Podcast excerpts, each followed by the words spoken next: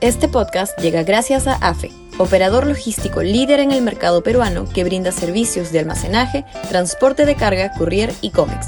Los puedes ubicar en www.afe.pe.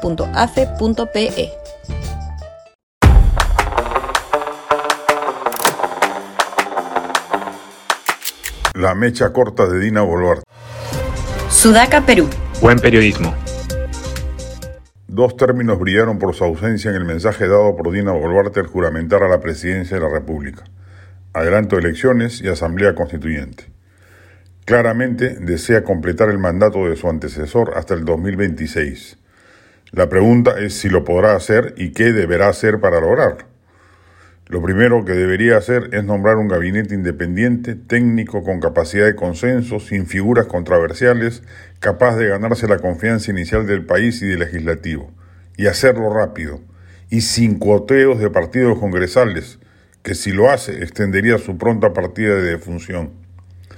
Lo segundo que debería hacer, lo más inmediatamente posible, es efectuar una purga de la costra de personajes infiltrados en el Estado por ser familiares, allegados, paisanos o copartidarios del exmandatario.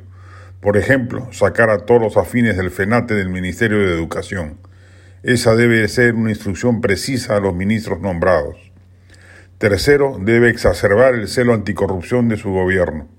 A la primera de bastos, que aparezca una denuncia mínima de corrupción, Dina Boluarte debe proceder a expulsar del Estado a las personas involucradas y ponerlas a disposición de la justicia sin dudas de demoras ni murmuraciones.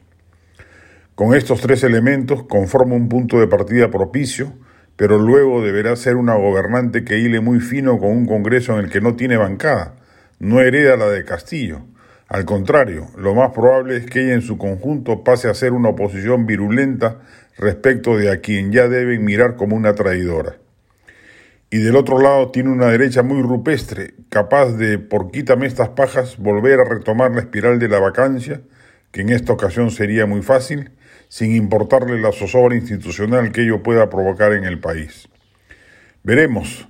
A veces el poder genera un upgrade político en quienes lo ocupan. A veces, como sucedió con Castillo, lo estupidizan al punto de haber iniciado y concluido su mandato de la forma en que lo hizo, sin ninguna sensatez ni un torpe sentido de impunidad.